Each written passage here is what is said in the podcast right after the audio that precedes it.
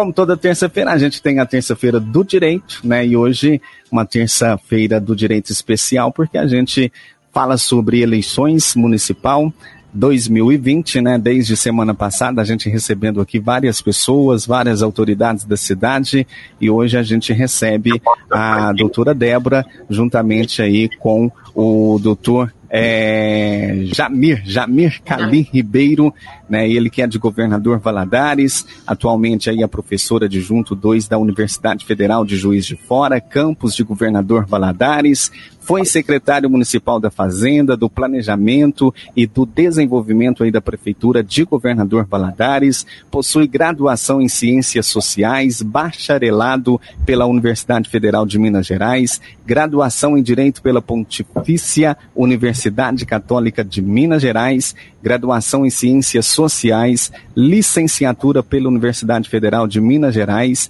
mestrado em Administração Pública pela Fundação João Pinheiro e doutorado aí em Direito pela Pontifícia Universidade Católica de Minas Gerais. Tá então, né? Vamos lá bater um papo com eles sobre eleições 2020. Deixa eu cumprimentar aqui a doutora Débora. Bom dia, Débora. Bom dia, Silvano. Bom dia, ouvintes da Rádio Paranaíba FM. Espero que estejam todos bem. Mais uma terça do direito, né? Que nós estamos fazendo e hoje com a temática especial, né? De alguns temas que nós vamos abordar sobre eleições municipais 2020. E, bom, né, a gente já está aí, né, Silvano, desde abril fazendo essas terças do direito, né, numa ideia de um projetinho de extensão aqui pela Universidade Federal de Viçosa. E há um tempo eu já venho manifestando o desejo, juntamente com o Silvano, de trazer convidados, né? Porque as pessoas já estão cansadas de ouvir Débora, né, falar.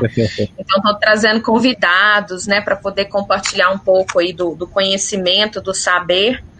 E hoje aí nós estamos com esse convidado especial, que é o Dr. Jamir, né, um amigo querido, que assim como eu está lotado, né, como, como professor num campus de expansão, né, de uma universidade, né, Jamir? Então, assim, sabe um pouquinho do que a gente enfrenta, né, de um campus em expansão, né, lá, lá da UFJF, eu aqui por Rio Paranaíba, né, de, de da UFV, Viçosa, e Jamir com esse currículo, né, interessante, amplo, extenso, com duas graduações, Ciências Sociais, Direito, um mestrado em administração pública, um doutorado em direito, né? Inclusive nós nos conhecemos na PUC quando ele estava cursando o doutorado dele. E né, e, e, já vem acompanhando o trabalho do Jamir nas redes sociais. Jamir tem sido muito atuante e ele resolveu, então, né, Jamir, é, se enveredar pelo campo de, de, dar contribuições no campo político, né? Inclusive, ele lançou candidatura agora recente pelo município, né, por Valadares. Já adianto que não há problema nenhum, né, da gente fazer o, essa entrevista com ele. Primeiro, que ele tem muito a contribuir, segundo, porque não tem nada a ver, que são circunscrições eleitorais completamente diferentes, isso não, não prejudica, né, o, a concorrência, o pleito eleitoral de Valadares.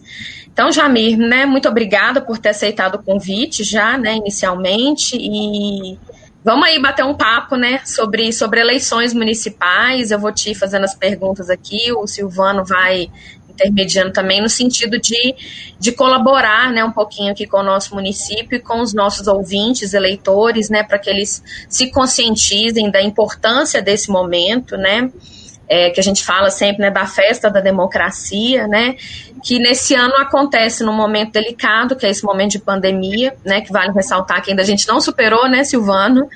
Eu vi você Sim. comentando numa, numa live com, ontem, né, com o Renato, nosso diretor aqui do campus, que isso tem que ficar muito, muito claro, né, nós não vencemos ainda essa, essa batalha.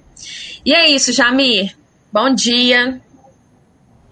Bom dia, Débora, bom dia, Silvano, muito obrigado pelo convite de estarmos aqui nas ondas do rádio, né? É, tão Sim. distante, a onda do rádio e da internet, distantes mais perto, graças à tecnologia e essas invenções que o ser humano fez para nos aproximar, né? Então, estou muito satisfeito. Quero mandar um abraço aí para todo mundo dessa cidade, que é uma cidade muito querida por todos nós. Muito Obrigada, bem, doutor, Jamir. É, é, é, doutor Jamil, é, seja bem-vindo, né? É, Jamir, seja bem-vindo aqui à, à, nossa rádio, tá? O programa Em Boa Companhia, é um prazer aí poder receber. Desde já de antemão a gente agradece, né, Débora, a, a, sua disponibilidade, tirar um tempinho, né, para estar tá conversando com a gente aqui sobre esse assunto aí tão importante, né? É, muita gente acha que não, mas é importante, né, a gente falar de eleições, né? E esse ano aí de uma maneira muito especial, né, já era para ter acontecido, né? A gente já já, já né, poderíamos já estar aí com uma Câmara eleita, né, um prefeito já eleito, né, mas infelizmente devido aí à circunstância da pandemia, as eleições aí acontecendo no mês de novembro, primeiro turno agora dia 15, né, seja bem-vindo aí. Débora, fica à vontade, manda ver, tá? Jamir, vamos falar um pouquinho do, do, da importância do voto, né, do sufrágio, dessa que foi uma conquista muito grande, né, para toda a humanidade. O voto ele representa ao mesmo tempo um direito, né, e um dever. Então eu queria que você falasse um pouquinho, né, para gente sobre o voto, é, quais as são, são as suas percepções, se você acha que a, esse estado de pandemia vai atrapalhar, né, um pouquinho com que as pessoas é, se expressem, né, através desse direito-dever, o que, que você tem sentido?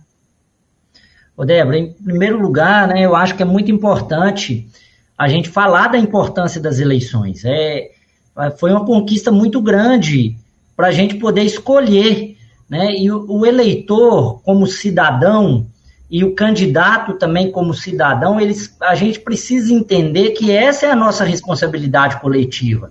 Que se as coisas não estão da forma como nós gostamos ou nós não queremos, é, nós somos corresponsáveis, né? Porque Exatamente. em algum momento nós escolhemos, nós nos omitimos ou nós deixamos participar pessoas que não deveriam estar participando.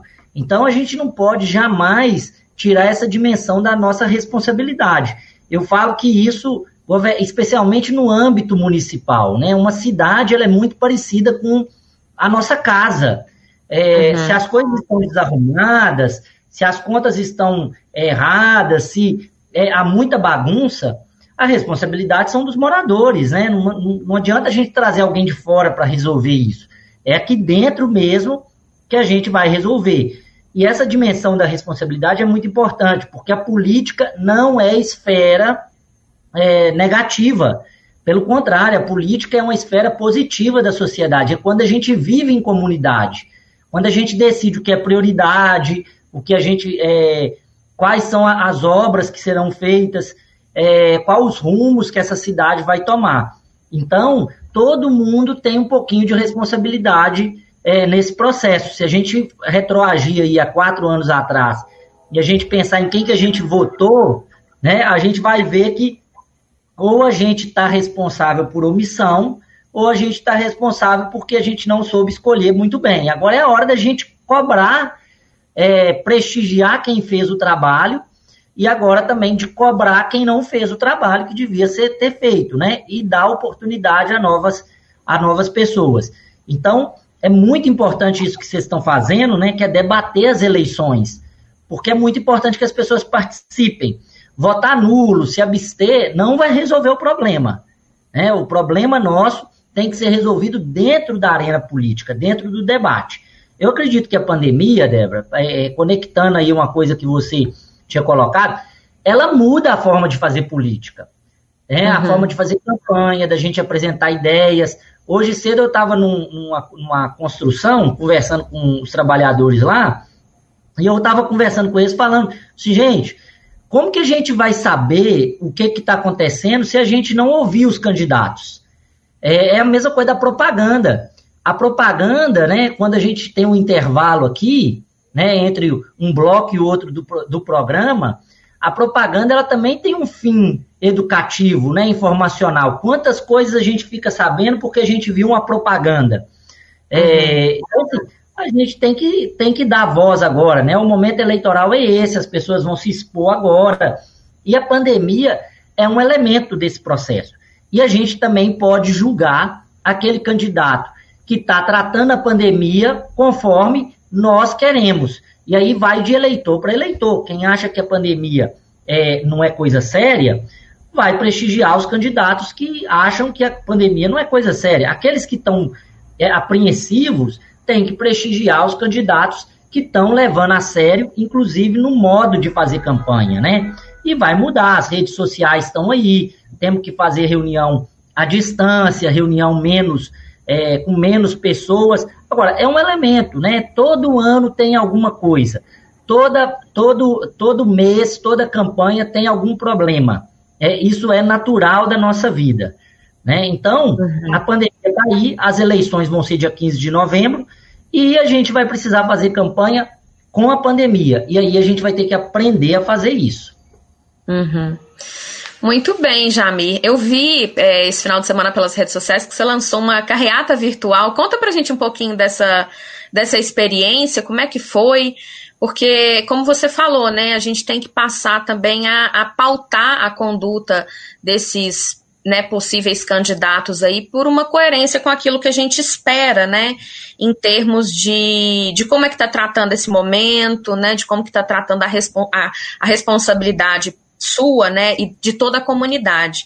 Conta pra gente como é que foi essa, essa iniciativa é. sua, por favor. Uhum. A gente teve uma ideia aqui porque as pessoas estão um pouco receiosas, né, de sair para a rua, então a gente teve a ideia de, de fazer uma carreata virtual. O que, que era a ideia, né? É, ao invés da gente cada um postar na rede social em algum momento, todo mundo postava a mensagem no mesmo horário, né? De é, a gente colocou aqui de 19, de 18 às 19 horas, postava alguma coisa, ou no Facebook, ou no Instagram, ou no Twitter, ou no Stories, ou no WhatsApp, né? Naquele status do WhatsApp com qual objetivo, né? O que, qual, qual é o objetivo de uma carreata? Mostrar que a gente tem apoio e divulgar a mensagem, né? De uma forma concentrada. Então, a gente simulou, né? De uma forma, é uma brincadeira, mas uma brincadeira de divulgação, em que naquele momento, né? Todo mundo que estava na campanha ia postar. E aí ia ficar parecendo uma carreata, né? Para onde você olhasse, teria uhum. propaganda da candidatura. Então, é uma forma criativa, na verdade, da gente é, burlar né, os impeditivos da pandemia, né, as limitações da pandemia. Então, uma das coisas que a gente bolou foi isso, né? Fazer uma carreata virtual. Cada um posta uma foto do candidato, uma arte, é, ou faz um depoimento e inunda né, a rede social com aquela, aquela informação de forma alegre também. Como é uma carreata, né? Com buzinaço, com bandeira e a gente simulou isso para poder, na verdade, burlar, né, é, de forma é, positiva essa, essa, esses impeditivos que a pandemia tem trazido para nós, né? E um deles é esse, de nos encontrar. Pois é, achei muito legal porque né? A gente, é, na verdade, o que eu tenho falado é que esse momento de pandemia, Jamira, não sei se você tem essa percepção, né? Nós estamos distantes só corporeamente, fisicamente, né? Mas nada parou assim, efetivamente, né? Porque o uso dessas ferramentas, né, das tecnologias, da, da informação digital, acho que veio muito, né, a gente soube fazer um bom uso disso, né, nesse momento. Então, queria parabenizar aí pela, pela sua iniciativa consciente, coerente, né, e, e ao mesmo tempo positiva, né, para poder superar e, isso que é um fator impeditivo para o momento dessa campanha, né, tão importante de 2020. É, vamos falar um pouquinho do, das atribuições dos cargos que, né, que vão aí submeter ao pleito de, desse, desse ano de 2020, Amir, prefeito, vice-prefeito, é, vereadores, né? Quais seriam as atribuições de um prefeito, de um vice, do vice-prefeito, dos vereadores? Só para você poder auxiliar o nosso eleitor e nosso ouvinte aqui da, do Alto Paranaíba, por favor. Não, beleza. É, bem, o prefeito, me desculpa aqui, o prefeito e o vereador, né, eles têm funções distintas mas eles têm funções harmônicas. Isso quer dizer que eles precisam, de alguma forma, trabalhar é, em sintonia. Em que, em que sentido, né?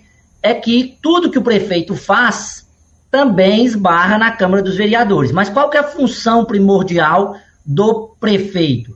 O prefeito ele tem que prestar serviços públicos, seja obra, é, ele vai gerenciar a maior parte dos servidores públicos, ele vai ter que prestar educação, saúde, é, calçar as ruas.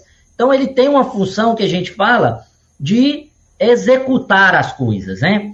Uhum. Já a Câmara dos Vereadores, ele tem uma função que é super importante, mas ela já é uma função um pouquinho diferente.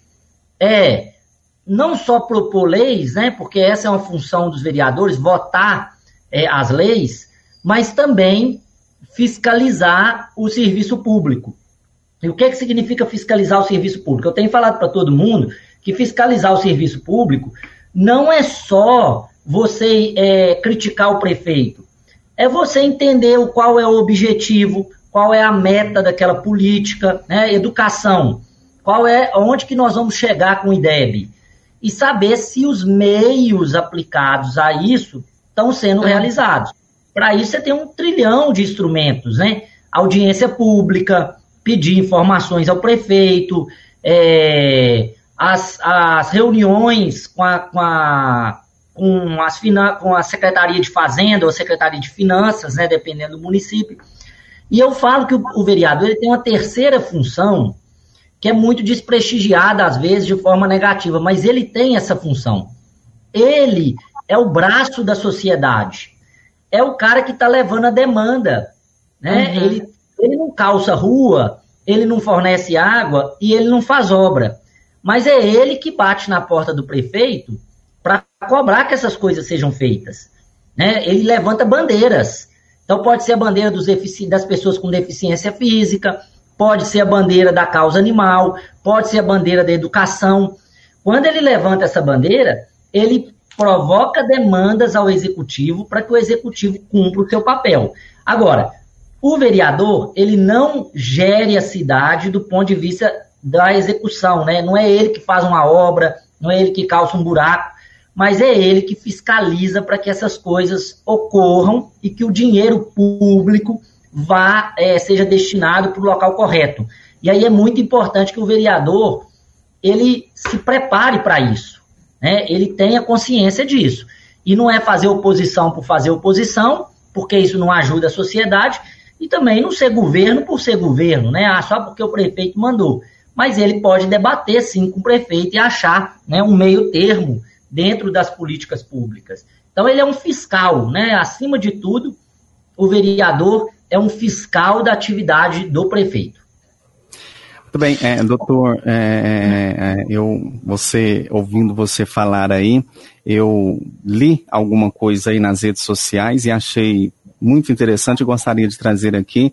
A gente está aí, é, é, tem vários candidatos, né? Rio Paranaíba, se eu não me engano, está com mais de 170 candidatos aí a vereadores. A doutora Débora pode me, me corrigir aí se ela tiver um número exato.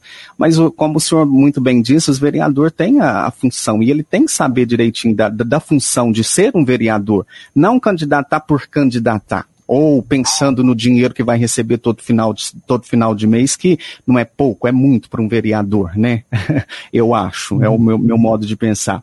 Mas o, o, o, vereador, ele tem algumas funções, ele tem que saber que ele tem a função, é, é, é, por exemplo, de conhecer, de conhecimento da Constituição Federal, conhecimento da lei orgânica do município, né, o conhecimento do regimento interno da Câmara Municipal, conhecimento do Código Penal, né? Será que todos esses candidatos sabem, têm essa noção, têm esses conhecimentos, até mesmo aqueles que estão ali dentro da Câmara, né, que é, estão concorrendo aí à, à, reeleição, que, que foram eleitos aí vários anos, será que eles têm conhecimento desses, dessas coisas aqui?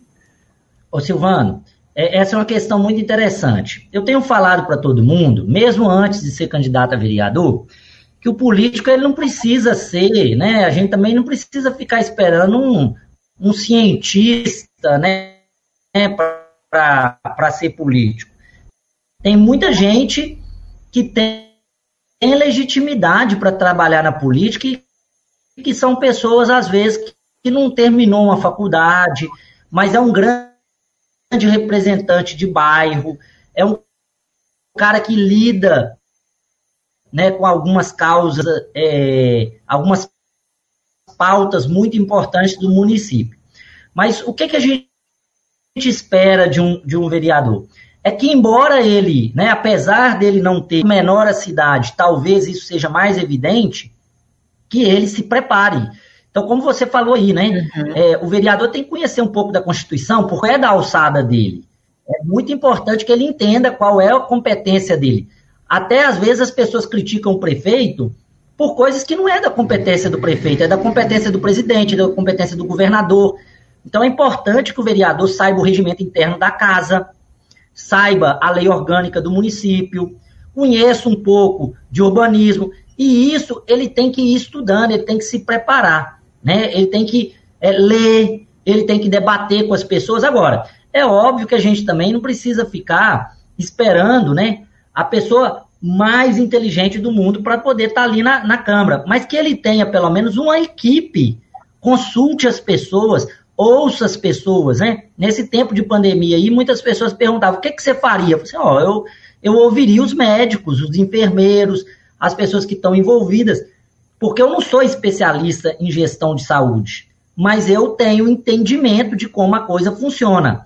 E isso já me dá, né, uma, uma lógica de como que a gente tem que ir. Então, o vereador ele precisa sim é, ter essa percepção. E o cargo de vereador não pode ser uma profissão, né? O cara não pode estar ali porque ele está recebendo como se fosse um trabalho. Ele pode até ter uma remuneração, não vou entrar nessa pauta aqui, mas ele tem que ser uma pessoa que está envolvida com a sociedade, tem um emprego dele, trabalhe, porque caso contrário, isso é, deturpa né, a função é, de vereador. Então, tem falado muito isso. É bom que ele entenda, sim, que ele estude. Agora, Silvano, depende muito do eleitor, né? Eu falo que a gente também não pode transferir isso tudo para os candidatos. O eleitor tem que ser responsável.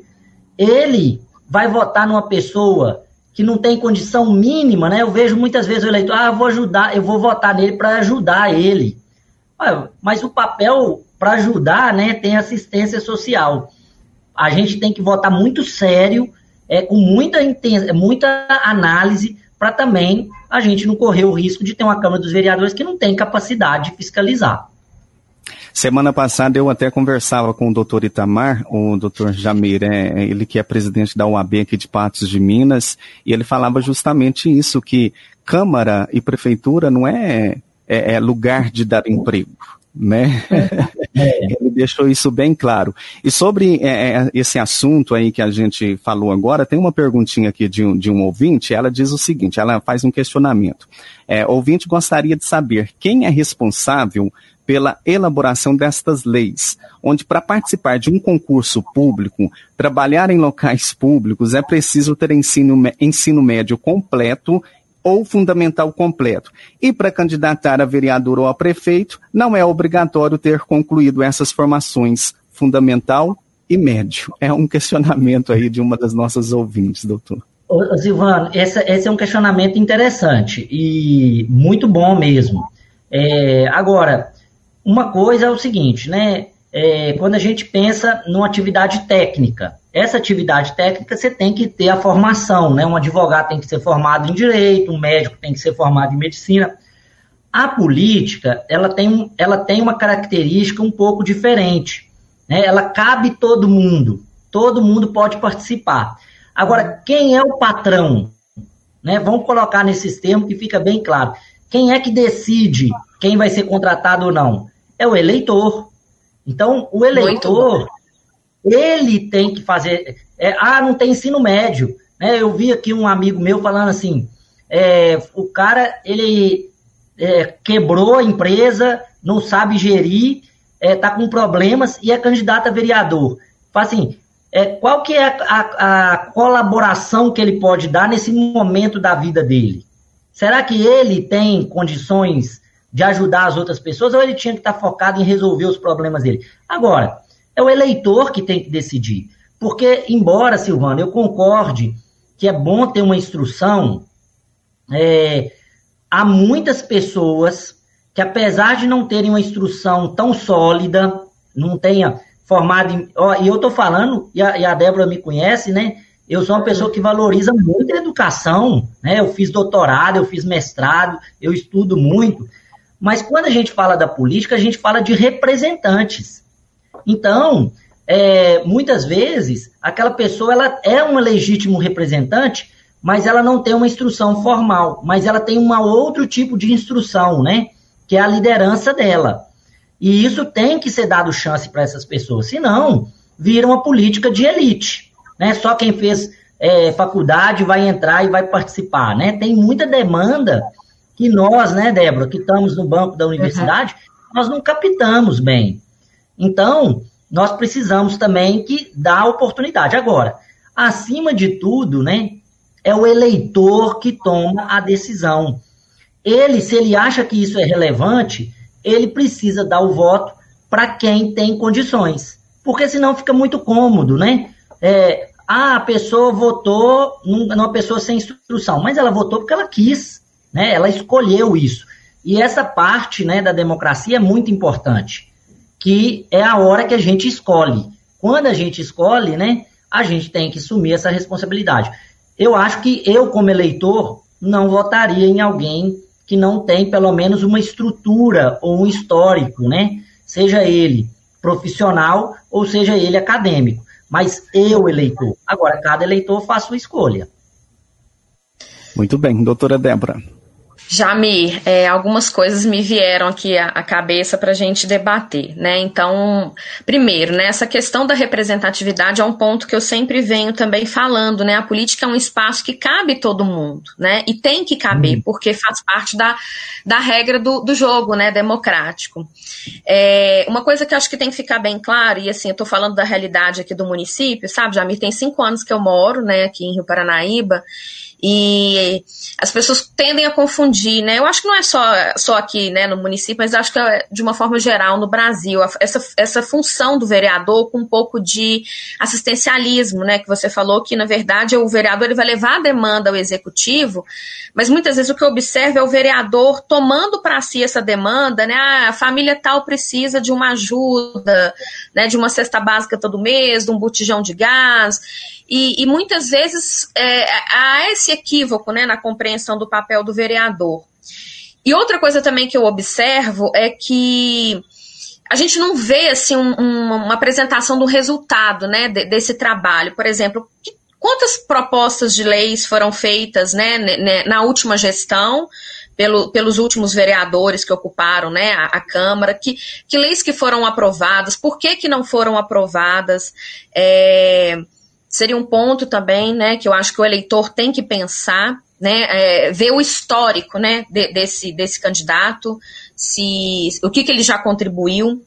Outra coisa que você falou, né, de, de, o, de o candidato ele ter uma profissão, porque eu acho que né, a gente está vindo aí numa onda de uma busca por renovação na política, porque o que, o que a gente olha do nosso histórico no Brasil é que muitos políticos né, fizeram patrimônios e, e patrimônio, né, um patrimônio relevante à custa de ocupar cargos públicos, né? Então, assim, saber daquele candidato, né? Olha, é, o que você tem em termos de patrimônio, como é que isso foi constituído, porque a gente, enquanto servidor, tivemos que fazer isso, né, Jamir? Quando a gente passou é. no, no concurso público, a gente tem que apresentar, né, o o nosso, nosso patrimônio, nós declaramos imposto de renda, então a, Receita Federal fica o tempo todo de olho na nossa variação patrimonial. Então, saber disso, né, procurar avaliar isso no, no currículo desse, desse vereador.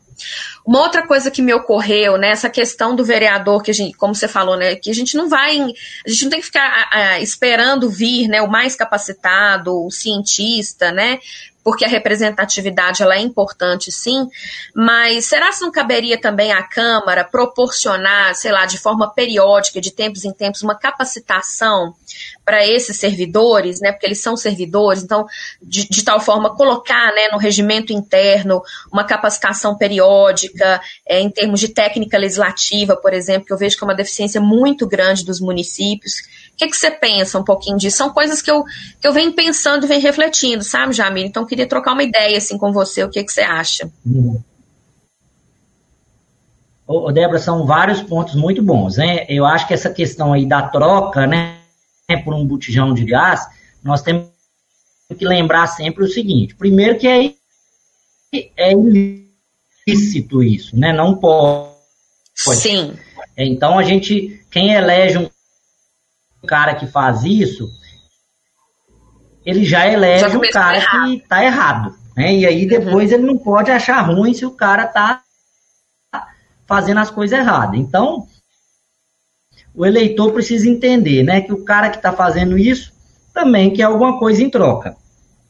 Essa questão da profissão, né, eu sempre falo que é importante a, a se ela se ela se enclausura, né, se ela fica ali no conforto, no ar condicionado, na casa dela, ela não vive na sociedade, ela não entende a dor da população. Então eu falo, eu sou eu tenho uma profissão, eu sou professor, então eu vivo aquilo ali, né? Eu ando pela cidade, eu conheço a cidade, é, empresários. É importante que ele tenha algum trabalho. Eu não estou falando de, dele ser rico, não. Estou falando dele uhum. ter algum trabalho. É, quanto a custo de qualificação, a Associação Mineira dos Municípios, né? Nós somos o, o estado que tem maior número de municípios. Sim. Ela dá muita capacitação e muitas câmeras têm capacitado. Eu acho que esse é o ponto importante, né? Os próprios vereadores se capacitarem. Ganhei eleição, agora eu quero aprender como que se faz. E mais uma vez, né? O eleitor, né? Fazer essa cobrança, cobrar do vereador dele. Cara, para de fazer lei inconstitucional, para de perder tempo. É, vamos trabalhar pela comunidade. E essa questão da qualidade, né? Esse é um dilema da sociedade como um todo, né? Não é aí que a câmera é pior, não é aqui em Valadares que a câmera é pior, não é em Belo Horizonte que a câmera é pior, né? O fenômeno político, da forma como ele se encontra, ele se encontra em todo o Brasil e em todo o mundo também. É, agora, o que vai diferenciar é o eleitor abrir o olho, né? O eleitor tem que ficar de olho, porque é o dinheiro dele que está ali. Na hora que ele compreender isso, eu garanto, Débora, a política vai melhorar muito de qualidade. Pergunte a quem está te pedindo voto, por que, que eu tenho que votar em você? E aí você vai ver se ele está preparado ou não. Muito bom. Muito bom, é, é, doutor Jamil. É, infelizmente, é, o nosso tempo aqui, vou te falar, viu? Já viu como é que é a questão de rádio, televisão, né? A gente tem um cronograma, um tempo para ser cumprido, senão a gente poderia ficar aqui o resto do dia se o senhor tivesse o tempo aí disponibilizado também, né? Mas é só para a gente ir resumindo, doutor Jamil, doutora Débora, a gente vem falando muito sobre questão de fake news. Eu Isso. gostaria que, os, que os, os senhores, né, se posicionassem quanto a essa questão aí de fake news, principalmente principalmente nesse período eleitoral aí. Ô, ô, ô, Silvano, fake news, né, a notícia falsa, ela sempre existiu, né? A gente que está há muito tempo aí, você que é um profissional da rádio, você já deve ter visto muita notícia, né? Que as pessoas tentam plantar, tentam espalhar. A questão maior é que hoje a gente conseguiu, através das redes sociais, dar uma dimensão muito grande para isso. E a gente precisa fiscalizar, né? É, há um, um, um, dilema né, de como que a gente vai fiscalizar isso sem acabar com a liberdade de expressão. Eu uhum. falo que a principal forma da gente fiscalizar isso é combater a mentira com a verdade. E a gente ter o cuidado, né? Receber uma notícia no, no WhatsApp, no Facebook, a gente ter cuidado com essa notícia. Pesquisar se ela é verdadeira. É muito fácil pesquisar e a gente começar a criticar quem espalha fake news. A gente tem que contar para a pessoa que estava espalhando fake news que ela está virando uma mentirosa, né? E que ela precisa parar de espalhar fake news. Até porque, Silvano, muita gente que espalha fake news declara por aí que é seguidor de Jesus Cristo. É, e Jesus Cristo, e um dos mandamentos cristãos, né, é não levantar falso testemunho. Então a gente precisa também começar a cobrar as pessoas que falem notícias falsas, né, que, que atrapalham tanto as eleições, cobrar deles um posicionamento mais sério. É, eu acho que é um problema democrático isso, mas de fato, né, a gente tem que tomar cuidado também para não impedir as pessoas de expressarem as suas opiniões. Muito bem, doutora Débora. Perfeito, né? Isso que o Jamir colocou é muito interessante, né? Porque a fake news ela não é uma coisa recente, né? Atual, já é um fenômeno que já acontecia, mas eu acho que com o uso massivo, né, da, da, das redes sociais, isso tomou uma outra dimensão, né, Jamir? Impactando aí, a gente viu um impacto muito grande disso nas últimas eleições, né? E, e, não é um fenômeno só nacional, né? Também é um fenômeno global, né? A gente viu que isso daí foi um impacto que as eleições mundiais, né, em vários países do mundo aí tiveram que lidar com isso, né?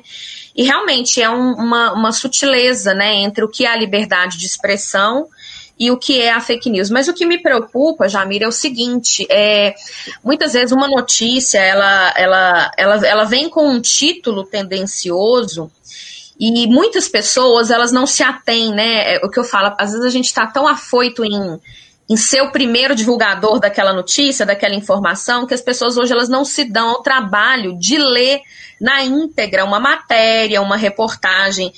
E eu falo isso, né? Jamir também deve ter o mesmo posicionamento que meu, porque nós somos professores, né? Então a gente lida com leitura de textos, de informações. Eu sou aquela que leio rótulo de, de remédio, de, de shampoo, né?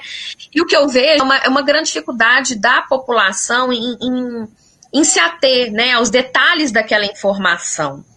E, e, e, aí é uma crítica, né, que eu vou fazer ao, aos jornalistas, ao jornalismo, né, que muitas vezes vai escrever uma matéria, né, e coloca no título aquela informação tendenciosa, é, né, de forma, né, porque aquela notícia impactante é aquela notícia que vai ser mais consumida, que vai ser mais compartilhada, onde os seus, né, você vai ser ali, né, mencionado pelos créditos de ter divulgado aquela informação, aquela aquela reportagem. Mas o que eu vejo é isso, né? A população ela não tem uma preocupação de, primeiro, de checar se aquilo é verdade ou não. Segundo, de ler o conteúdo inteiro da notícia, da informação, para dizer, ah, não, o que ele quis dizer foi isso.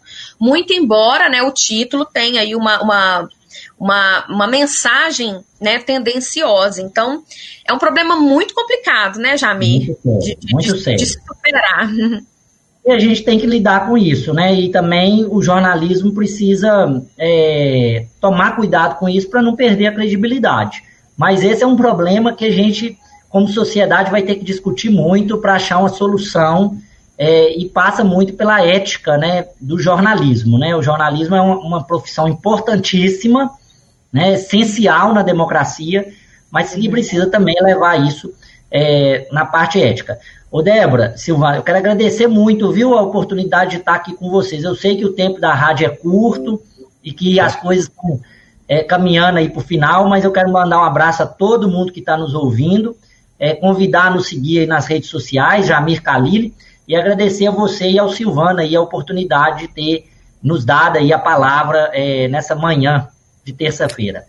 Muito bem. É, Jamir, doutora Débora, é, só aproveitando então a oportunidade, ou, ou para a gente já encerrando por aqui então, ou, doutora Débora e Jamir, é, é eu, é, você, né, o senhor aí como um pré-candidato candidato, né, a vereadora em governador Valadares, eu vejo muito uma questão que, que, que, preocupante, que eu acho que deveria haver mais uma representatividade nas câmaras, né, é, é a questão das mulheres, né, onde que estão tá as mulheres, né, nas câmaras aí de vereadores? Aqui em Rio Paranaíba mesmo, né, doutora Débora, tem anos, né, que a gente não vê uma, uma, uma representatividade de mulher na Câmara, né, o que é que acontece, hein, o, doutor Jamil? É, esse, essa é uma dificuldade muito grande, né? A política, é, e não só de mulheres, né? Negros, é, regiões Sim. que têm indígenas, né? Os indígenas uhum. estarem representados. Jovens, é, né? Jovens. Então, a questão da representatividade no Brasil precisa de uma transformação profunda. Mas é o que eu falo, né? Esse é um debate muito importante, a gente tem que ter. É... Agora, as chapas já estão formadas, né? Eu acho que o eleitor agora é o momento do eleitor punir e, ou premiar, né? Punir aqueles que estão é, fazendo o que eles não querem e premiar aqueles que estão fazendo o que querem. E uma das questões que eu acho que tem que ser alvo de reflexão é isso, né? Se as mulheres e se há mulheres, né, comprometidas ou se elas estão só compondo chapa. Eu ouvi uhum. de uma uhum. mulher falando o seguinte: olha, uma das pessoas mais responsáveis por essa subrepresentação também, é a mulher que se submete uhum. a só compor chapa, né? Ela, ela desqualifica a representação feminina. Porque se ela falar que ela não vai fazer isso, não vai submeter a isso, não tem como nem lançar candidato homem. E aí os partidos vão estar nessa, nessa, nessa questão. Eu acho que a gente tem que mudar as regras do jogo, as regras do jogo são ruins, mas por outro lado, eu volto a afirmar aquilo que eu tenho falado sempre. Agora, Silvano, é a hora do eleitor. É o eleitor que tem o poder. Então ele tem que usar isso de forma bem. Eles vão votar em mulheres, né? Muito bem. Tá, então. Bom, gostaria Pessoal, de agradecer, doutora é, tá falhando um pouquinho, né? Mas, né, já no finalzinho, deu tudo certo aí no decorrer. Eu gostaria de agradecer, doutor Jamir, brigadão aí por participar, né? Tirar um tempinho aí do, do, né, do seu, seu horário, da sua agenda para participar com a gente deste bate-papo. Espero que tenha sido muito, muito bem uh, aproveitoso aí para todos que estão em casa, que nos acompanhem também pelas redes sociais, Facebook e também aí pelo YouTube. Lembrando que fica gravado, viu, gente? Você que não teve oportunidade, fica lá salvo no Facebook também também no YouTube, tá? Mais tarde é só você dar um pulinho lá e acompanhar essa nossa, esse nosso bate-papo. Débora, brigadão, tá? Eu que agradeço mais uma vez, Silvano, né, pela oportunidade aqui, pelo espaço na rádio. Agradeço muito a disposição do Jamir, sempre contribuindo. Jamir, um abraço em você, na sua família, né? É, fica firme em Valadares, parabéns pelo trabalho que você tem feito, tanto na universidade quanto né, na, na, na, atuação no seu município. Eu acho que o caminho é esse mesmo, né? E tenho certeza que eu, daqui uns 20 anos a gente vai ouvir falar de Jamir, né? Em, em outras esferas, em outros lugares, em outros espaços, porque competência você tem de sobra. Né, e você sabe que você é uma pessoa muito querida, muito comprometida, muito ética. E é isso, né? Espero que tenha agregado aí, tenha ajudado os nossos ouvintes, né? Como o Jamir colocou. O momento agora é do eleitor, né? O eleitor tem que estudar, né? O, o, eleitor tem que ficar atento, né? E né, vasculhar esse histórico dos vereadores, de quem está aí, de quem que está pleiteando, né? E como o, o Jamir colocou, né? Por que, que esse sujeito merece o meu voto, né? Faço essa pergunta, não é difícil de responder, né? Vamos estudar, vamos ver, vamos avaliar né, o histórico de vida da, né, desses candidatos que estão aí. As redes sociais hoje ajudam muito, né, para a gente tentar checar aí a coerência de vida, né, dessas pessoas, né, a, a conduta, o comportamento, principalmente agora também na pandemia, né. Então acho que é isso, né. Recado dado, eu estou à disposição, viu, Silvano, para a gente continuar aí também, caso seja necessário até o dia até o dia 15, né, mais alguma informação que eu puder contribuir, tá? E um abraço aí para os nossos ouvintes. Um abraço. Jamir, brigadão. Até uma próxima oportunidade.